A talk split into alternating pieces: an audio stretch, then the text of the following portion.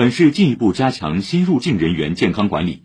上海市疫情防控工作领导小组办公室发布信息，自明天零点起，本市对新入境人员实施十四天隔离观察后，继续开展七天社区健康监测，落实每天早晚两次自测体温，非必要不外出，尤其避免前往人群聚集场所。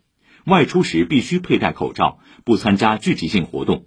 出现发热、咳嗽等不适症状时，要及时就诊。在隔离观察和社区健康监测期间，实行六次核酸检测。